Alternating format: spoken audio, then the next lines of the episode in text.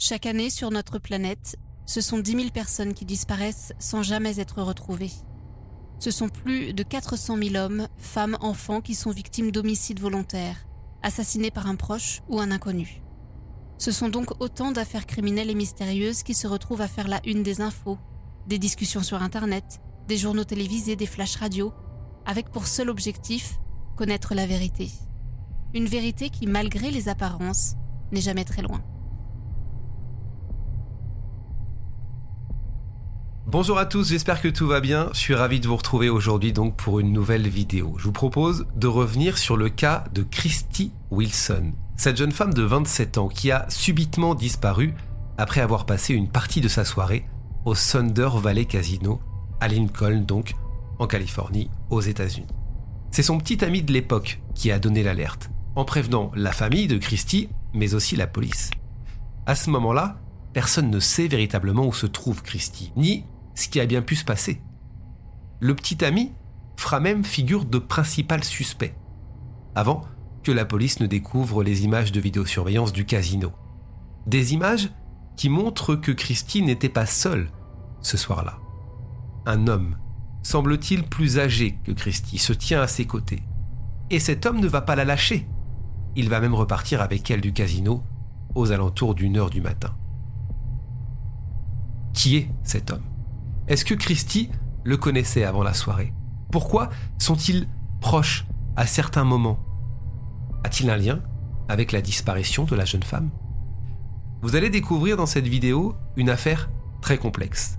Il va falloir 15 ans aux policiers pour comprendre ce qu'il s'est passé et résoudre enfin l'enquête.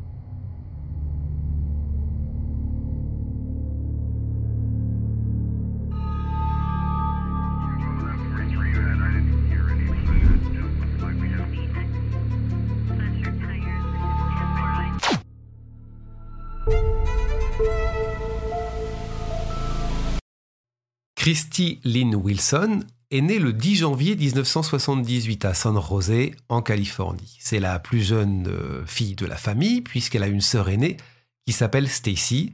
Sa mère, c'est Deborah Wilson Boyd, puisqu'elle s'est remariée, et son beau-père s'appelle Patrick Boyd, que tout le monde appelle Pat. C'est un euh, détective à ce moment-là, détective euh, dans la police de San José. Christy a eu une enfance, somme toute, ordinaire. Elle obtient un premier diplôme au Gunderson High School de San Jose, avant d'obtenir donc un autre diplôme plus tard en commerce à l'Université d'État de Californie qui est située à Chico. C'est une jeune femme dynamique, Christy, sportive, ancienne pop-pom girl. Elle va trouver un travail euh, assez facilement finalement à Sacramento dans une, entreprise euh, qui est située à environ 140 km de San Jose. Vous le comprenez, ce sont ses premiers pas euh, sans ses parents. Elle s'installe à Sacramento et c'est là-bas qu'elle fait la rencontre d'un homme qui va devenir son petit ami, Danny Burlando, qui est un petit peu plus âgé que Christy. Il a 31 ans. Euh, il était vendeur de voitures, mais il vient tout juste de perdre son job quand elle, le rencontre. Et bah, ce Danny a la même passion euh, que Christy, cette même passion pour le jeu, parce que les deux se sont rencontrés dans un casino. C'est vrai que pour Christy, c'est un véritable loisir, un plaisir. Elle adore jouer au blackjack. D'ailleurs, elle a même euh, sa carte membre du casino. Les proches, les amis, les parents, la famille de Christy ne voient pas d'un très bon œil la relation qu'elle entretient avec ce Danny. Pour la simple et bonne raison que Christy est de plus en plus recouverte de bleu. À chaque fois que les parents voient Christy, elle est marquée sur le corps. C'est simple. Danny et violent avec elle. D'ailleurs, un mois avant la disparition, les voisins du couple ont dû appeler la police parce qu'ils ont entendu des cris. Et euh, quand la police arrive sur place, bah, le couple a, fait style de rien, a fait semblant. Christy a dit non, non, euh, on ne s'est pas bagarré, il n'y a rien eu. Elle essaie de, cacher euh, les bleus. Elle trouve des explications, elle trouve des excuses, mais la mère de Christy et son beau-père Pat ne sont pas dupes et ça met hors de lui le beau-père de Christy quand il apprend que Danny est violent avec elle, il pète un câble. Lui, il n'a qu'une envie à ce moment-là, c'est d'aller lui régler son compte. Mais c'est Debbie, la mère de Christy, qui va temporiser les choses et qui lui explique que, s'il fait ça, ça va dégénérer et ça va se, retourner contre Christy et contre eux. En plus de cette euh, crise de couple qu'elle est en train de traverser, puisqu'elle est à deux doigts de se séparer, Christy est confrontée à un autre problème, la perte de son emploi. Son entreprise est contrainte de lui faire un licenciement économique. Christy se retrouve donc dans l'obligation de retourner chez ses parents à San José, puisqu'elle ne peut plus vivre avec Danny. Mais cette période où elle retourne chez ses parents ne sera que transitoire puisqu'elle va recevoir une proposition de job très intéressante à San Francisco. C'est donc comme ça qu'elle décide de quitter définitivement son petit ami et d'aller récupérer ses affaires qui sont restées à Sacramento dans le logement qu'elle partage avec Danny. C'est donc comme ça qu'elle se rend le 4 octobre 2005 à Sacramento.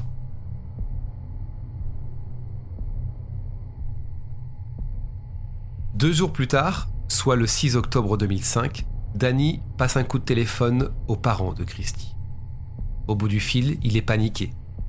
Il leur explique qu'il n'a aucune nouvelle de Christy et ce depuis 48 heures maintenant. Il raconte aux parents qu'il a appelé les amis de Christy, qu'il a fait le tour des hôpitaux, qu'il a contacté aussi les prisons, mais rien. C'est pour ça que, eh bien, il les appelle directement. Euh, il leur explique que la dernière fois qu'il a vu Christy, c'est le 4 octobre au soir, à leur appartement, vous savez, au moment où elle euh, revenait chercher ses affaires. Mais qu'après ça, eh bien, il n'est pas resté avec elle parce que lui avait un dîner avec euh, ses parents, et comme les parents de Danny euh, n'apprécient pas plus que ça Christie, eh bien elle, elle a fait autre chose. De toute façon, ils sont en instance de séparation, il n'y avait aucune raison pour qu'elle se rende au restaurant avec Danny. Elle est allée au Thunder Valley Casino, c'est ce qu'il raconte, à Lincoln, à une quarantaine de kilomètres de Sacramento. Et la dernière fois, c'est ce qu'il raconte qu'il lui a parlé, c'était ce soir-là au téléphone à 22h28 donc. Il explique euh, qu'ils sont restés au téléphone environ 55 secondes, hein, ça a été euh, assez rapide. Il lui a dit écoute, euh, rentre à l'appartement, moi j'ai fini le resto avec mes parents. Elle lui a dit, je cite, ok, je termine ce que je suis en train de faire et j'arrive bientôt. Mais quand Danny se réveille le lendemain, le 5 octobre, elle n'est pas là. Il l'appelle à plusieurs reprises, il lui laisse une dizaine de messages, mais rien. Danny va rapidement faire figure de suspect aux yeux de, la famille et aussi aux yeux de la police avec cette question, notamment, pourquoi avoir attendu quasiment 48 heures, deux jours avant de signaler la disparition de Christy? C'est vrai que ça fait un peu long. Est-ce que euh, bah, c'était le temps qu'il a mis pour cacher des choses? Ça, ce sont euh, des questions que se pose la famille. Mais Danny va être blanchi il a un alibi simple, confirmé par sa famille. Il était au restaurant avec ses parents. Et puis, bah, son téléphone est analysé. Et il y a deux choses qui ressortent de ces analyses. La première chose, c'est qu'il était bel et bien dans ce restaurant. Et la deuxième chose, c'est qu'il a essayé d'appeler 78 fois Christy depuis cette fameuse nuit euh, du 4 octobre. Ce qui montre clairement qu'il l'a cherché. Évidemment, Christy n'a jamais répondu. Les amis de Christie sont eux aussi interrogés, rien ne, ressort de tout ça. La carte bancaire de Christie est analysée, mais on s'aperçoit qu'il n'y a plus eu aucun mouvement bancaire depuis le 4 octobre 2005. Les recherches euh, sont donc effectuées par euh, des bénévoles, par la famille de Christie, par la police évidemment. Des recherches qui vont évidemment amener les enquêteurs vers le Thunder Valley Casino. C'est là que Christie est censé aller. Je dis censé parce que à ce moment-là, on n'a que la parole euh, de Danny. Et effectivement, on s'aperçoit qu'elle s'y est rendue parce qu'il y a un problème. La voiture de Christie est toujours sur le parking. Ça veut dire que soit elle est restée dans le coin, elle n'est pas partie, ce qui paraît peu probable, soit elle est partie, oui, mais autrement. Ou peut-être avec quelqu'un d'autre. La voiture de Christie est analysée, on ne trouve absolument rien d'anormal, alors les enquêteurs euh, bah, demandent au casino à voir les images de vidéosurveillance de l'intérieur du casino, mais aussi de l'extérieur pour euh, suivre les mouvements de, de la nuit de sa disparition. On y verra plus clair. On sait qu'elle est arrivée seule au casino vers 19h30. Ce soir-là, il y a du monde dans le casino. Elle est seule quand elle arrive, mais on constate qu'elle ne l'est plus à un certain moment. Regardez, elle est approchée par un homme que la caméra enregistre nettement à 23 heures. Un homme semble-t-il, plus âgé que Christie.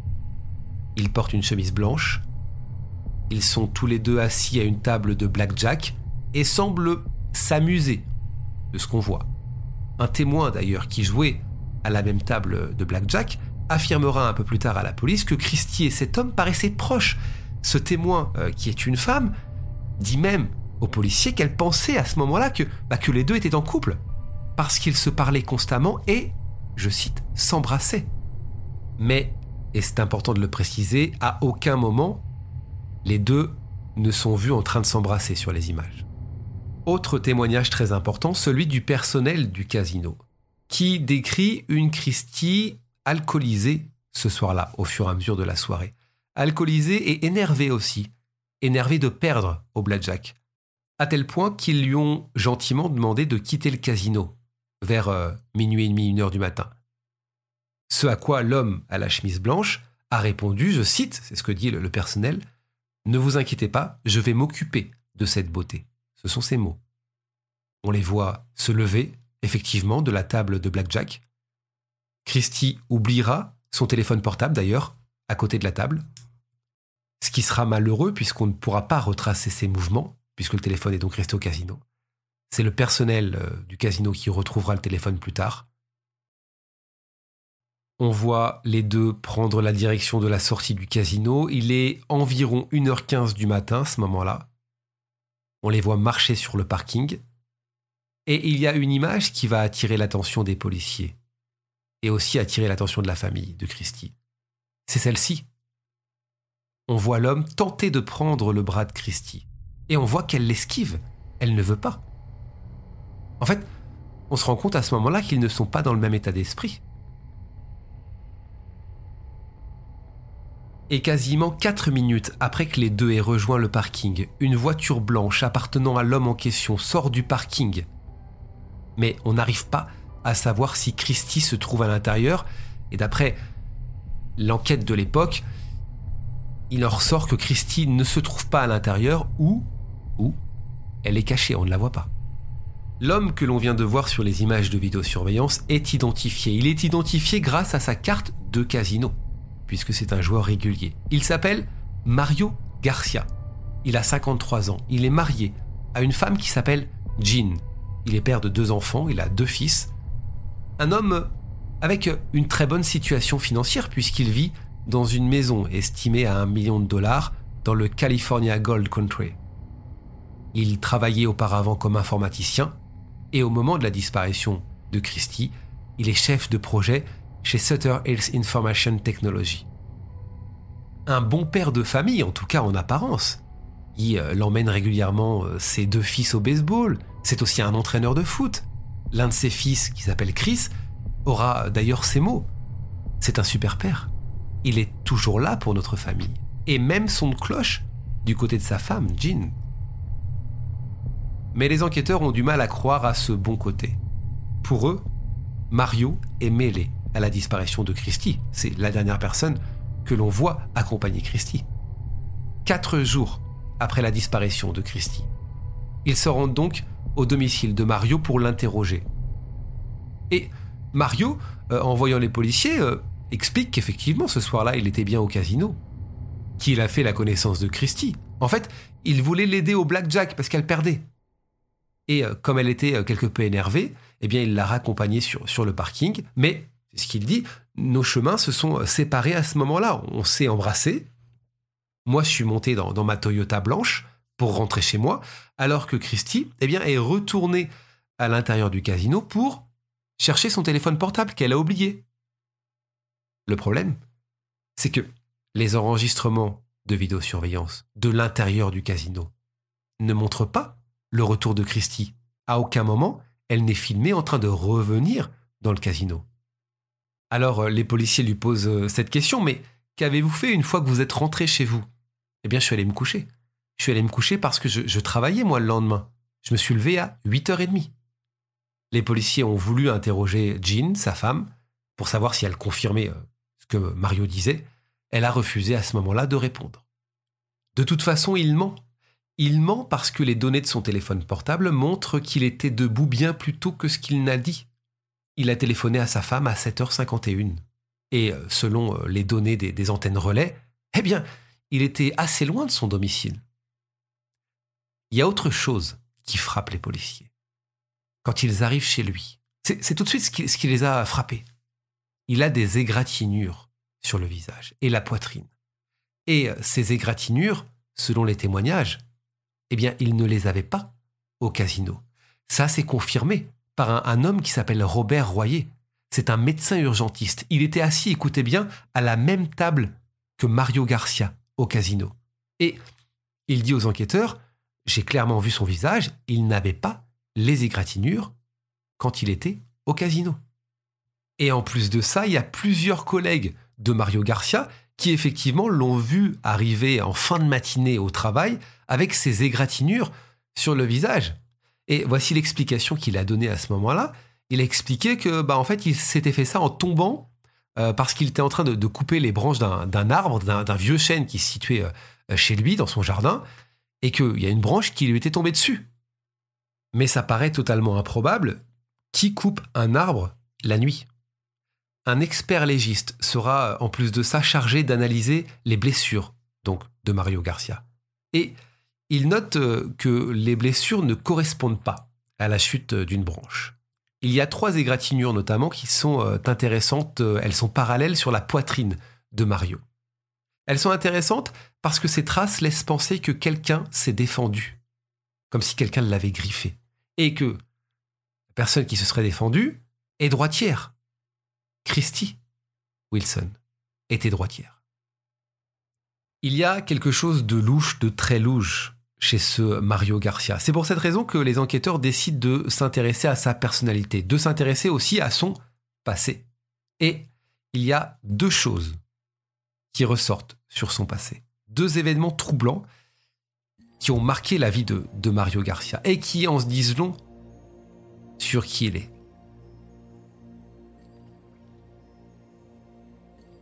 La première chose concerne Wendy Ward. Wendy Ward, c'est l'ex-femme de Mario Garcia, une ex-femme qu'il a rencontrée en 1978 près d'Auckland, alors euh, qu'elle avait 26 ans, lui était âgé de 27 ans. Ils ont commencé à sortir ensemble. Au début, tout allait bien, il était attentionné, il était passionné, il était gentil. Mais ça va radicalement changer quand Wendy décide de mettre fin la relation. Les semaines qui vont suivre vont être particulièrement compliquées et c'est ce qu'elle raconte aux enquêteurs. Elle explique qu'une nuit, il s'est incrusté chez elle qu'il l'a attrapé par le cou par la tête et qu'il l'a amené dans sa camionnette. Et voici ce qu'il lui aurait dit si tu bouges, si tu fais n'importe quoi, je prends ta tête et je l'écrase. Et elle donne des détails aux enquêteurs. Elle dit Il m'a demandé d'enlever mes vêtements. J'ai refusé, je, me débattais, je, griffais, je grattais, j'essayais de faire le maximum. Et il a commencé à m'étouffer. Je ne pouvais plus respirer. Et c'est là qu'il m'a violé, avant de, me ramener dans son appartement. Et ensuite, arrivé à son appartement, je me souviens, il a sorti une arme de son armoire. Il l'a pointée sur ma tête. Il l'a appuyée sur la gâchette. Et voici ce qu'il a dit. Ce coup-ci, euh, l'arme n'était pas chargée. Mais attention, tu vois, je peux venir te chercher quand je veux. Ensuite, c'est ce qu'elle raconte.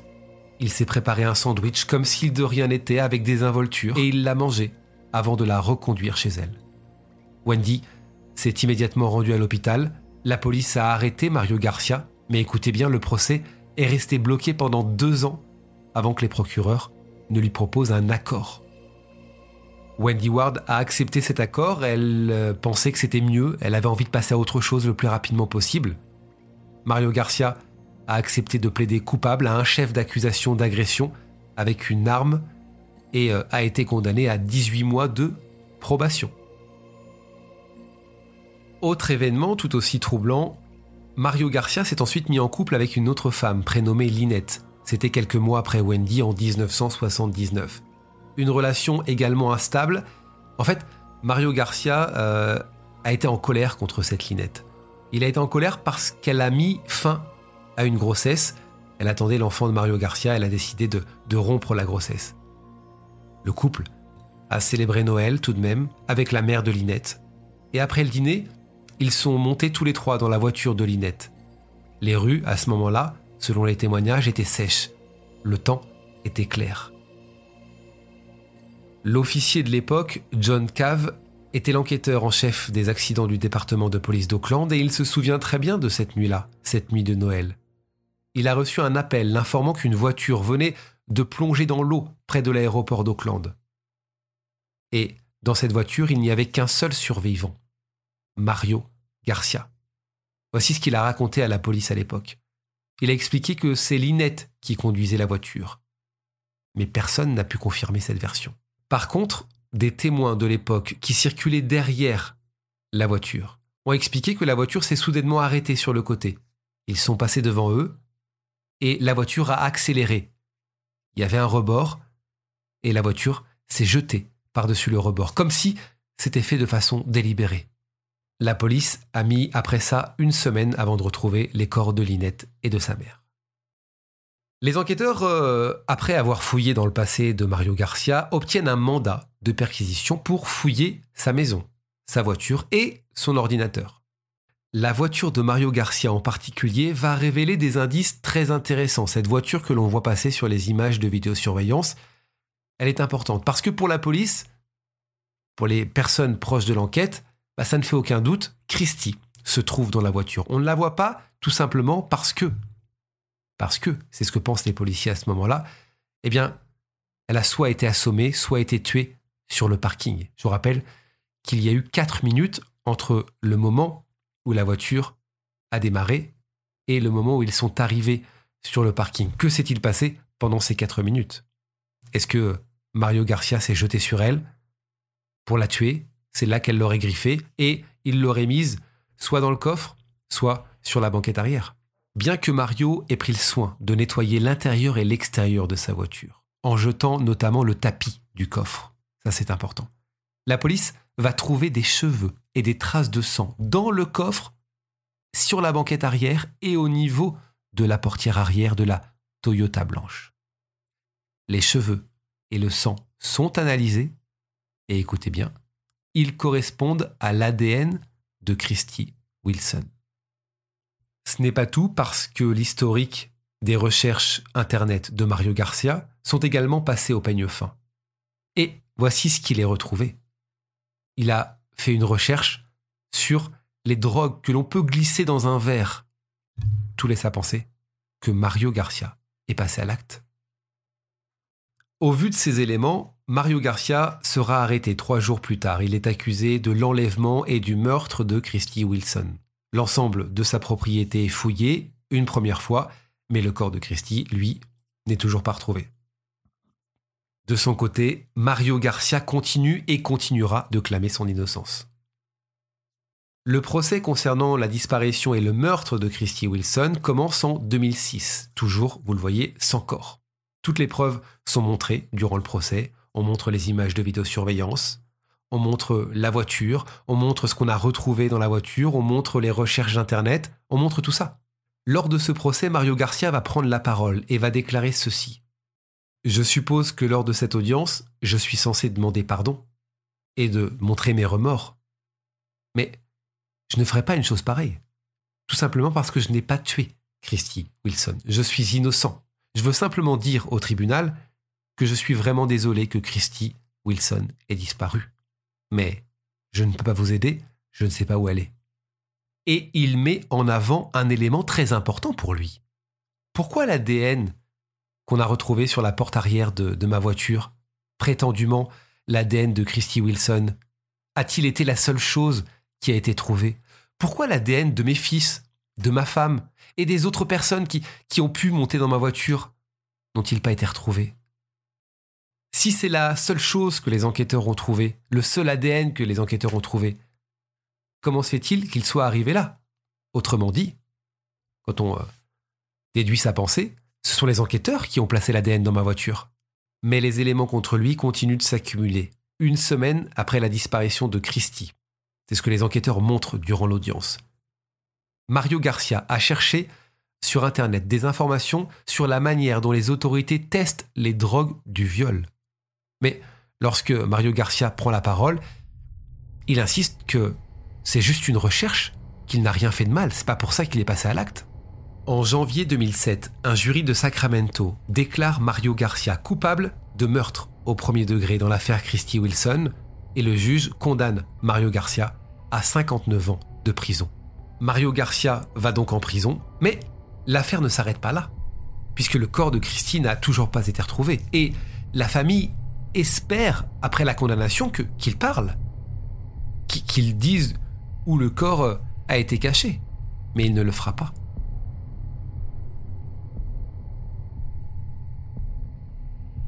Les années vont passer, on va continuer à effectuer des recherches, mais toutes les recherches effectuées ne donnent absolument rien. On ne sait pas où se trouve le corps de Christie.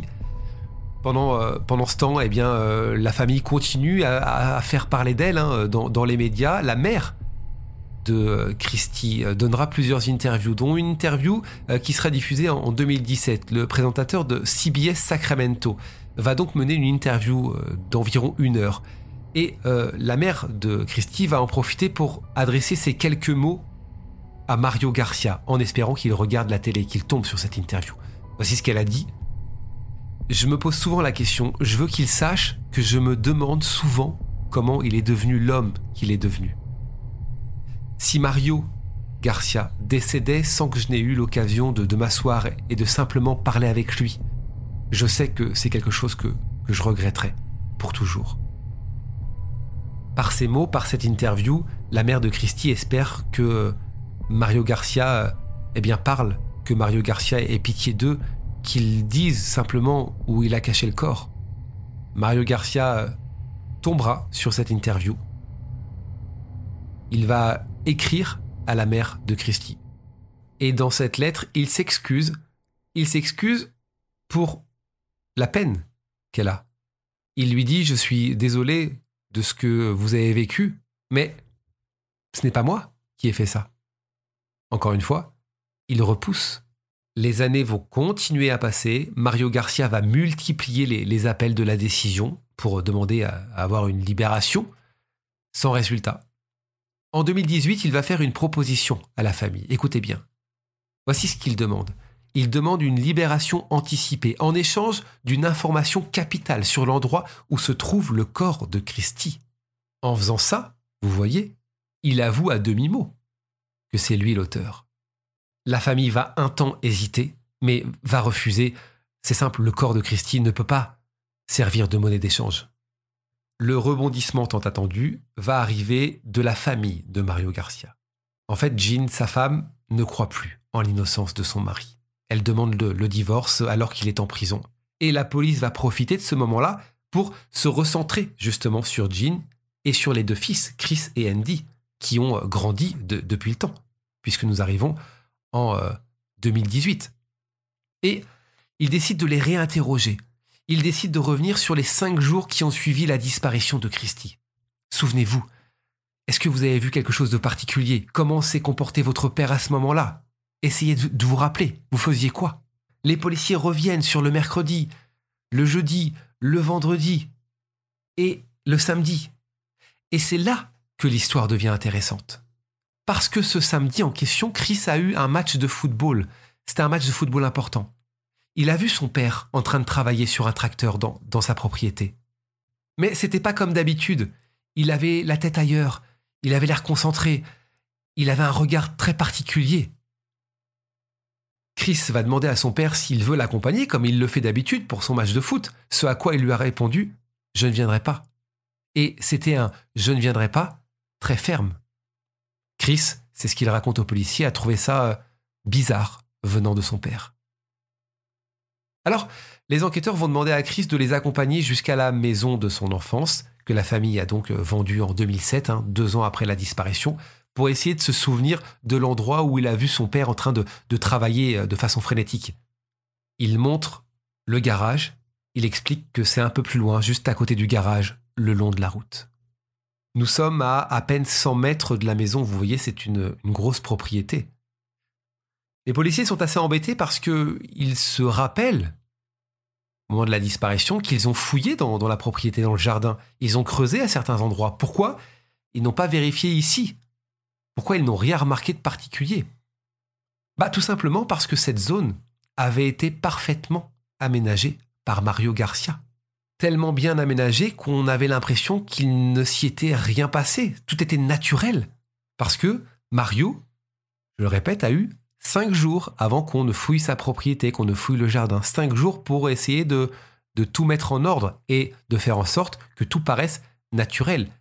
L'endroit indiqué par Chris, à l'époque, effectivement, euh, était, euh, était un endroit totalement intégré, j'ai envie de dire, dans, le paysage, dans le jardin. Il n'y avait rien qui pouvait laisser croire qu'il y avait eu un trou à ce niveau-là que quelqu'un avait creusé. C'est pour ça qu'à l'époque, il n'avait pas cherché.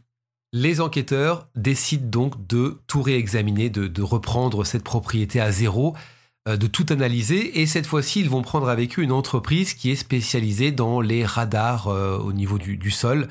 Euh, cette entreprise est capable de, scanner et de voir où il y a eu des trous. La totalité du terrain est donc scannée. Les techniciens identifient à cet endroit huit trous, huit poches qui ont donc été creusées à l'époque.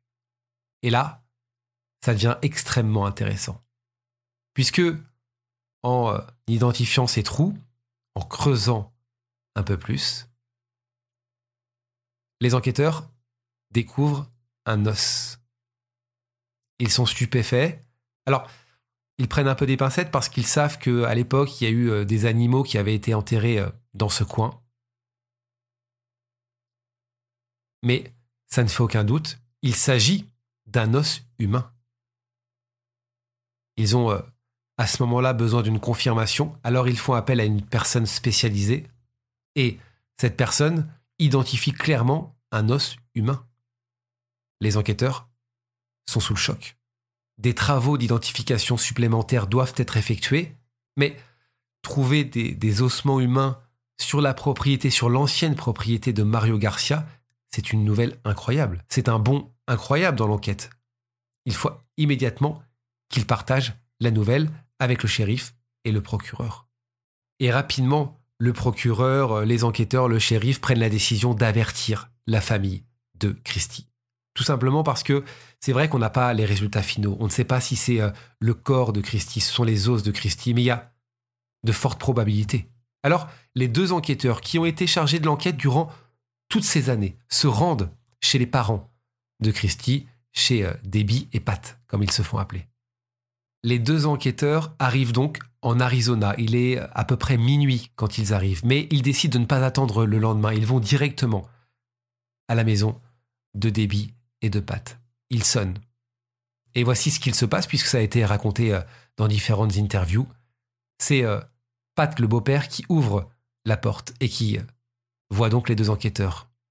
Voici ce qu'il leur dit. Salut les gars, comment ça va? Puisque durant toutes ces années, ils ont créé une certaine complicité. Debbie, de son côté, qui était en train de, dormir plus ou moins sur le canapé, se lève. Elle était dans le brouillard, elle a regardé les deux enquêteurs et elle leur a demandé ce qu'ils faisaient aussi à cette heure-là. Et c'est là que les enquêteurs expliquent qu'ils ont trouvé des restes humains sur la propriété de Mario Garcia. Des restes humains qu'ils pensent appartenir à Christie. Mais ce n'est pas encore confirmé, mais qu'il y a de fortes chances. Et là, les, deux parents de Christy font dans l'arme, ils sont partagés entre deux émotions, cette émotion de joie, d'avoir enfin une réponse, et de grande tristesse parce que ça, ça valide le fait que Christy est bel et bien décédée. Le lendemain, les parents euh, de Christy ne perdent pas de temps, ils s'envolent direction la Californie pour annoncer de vive voix à Stacy, hein, leur, fille aînée, euh, qu'on vient de retrouver euh, les os de Christy sur la propriété de Mario Garcia. Et euh, pendant qu'ils sont à l'aéroport, ils ont la confirmation totale. Le, squelette entier est retrouvé, c'est définitif. Les os retrouvés sont bien ceux de Christie. 15 ans plus tard, 15 ans après ces images où l'on voit euh, Christy Wilson sortir du casino aux côtés de Mario Garcia, on a enfin la réponse. Christy Wilson a bel et bien été assassinée par Mario Garcia. Elle est inhumée dans le plus grand secret dans la plus grande intimité, donc 15 ans après son décès. C'est une histoire qui a laissé beaucoup de traces, qui a laissé beaucoup de traces évidemment sur la famille de Christie, mais qui a aussi laissé des traces pour tous les protagonistes, tous ceux qui sont retrouvés dans ce cercle, à commencer par l'ex-petite amie de Christie qui a vécu des, années très compliquées après ça. Voici ce qu'il a dit juste après la découverte euh, du reste euh, du corps, du reste des os de Christie. Je n'ai pas réalisé combien de choses avaient été réellement mises en bouteille pendant 15 ans. Je pense que j'ai peut-être été jugé, mal jugé, incompris tout au long de ces années. Et euh, bah, ça ne m'a pas vraiment permis de faire mon deuil et d'être une victime dans tout ça. Toutes les personnes impliquées dans cette euh, histoire sont extrêmement soulagées que Christie ait enfin pu être retrouvée sans conclure un accord avec Mario Garcia comme il le voulait. Et cette découverte eh bien, dissipe tout doute sur la culpabilité de Mario Garcia. À ce moment-là, il n'y a pas de meilleure preuve, c'est ce que dit Debbie, la mère de Christie. De son côté, l'autopsie va révéler que la main et le nez de Christie ont été cassés, mais l'autopsie n'a pas pu établir la cause précise du décès. A-t-elle été étranglée? Don Murchison, euh, l'enquêteur de l'époque, euh, explique que c'est très probable. Que s'est-il passé ce jour-là? On n'a tout simplement pas la réponse, on ne sait tout simplement pas. De son côté, bien qu'il n'ait jamais admis le meurtre de Christy Wilson, Mario Garcia décédera à 68 ans. Il souffrait d'un cancer du poumon et de la Covid-19. Il va décéder le 24 décembre 2020 précisément, quelques mois après la découverte euh, des os de Christy Wilson. Euh, ils ont été découverts en août 2020. Il purgeait sa peine au centre correctionnel Richard G. Donovan de San Diego. Pour la famille de Christy Wilson, la boucle est bouclée, mais rien ne leur ramènera leur fille.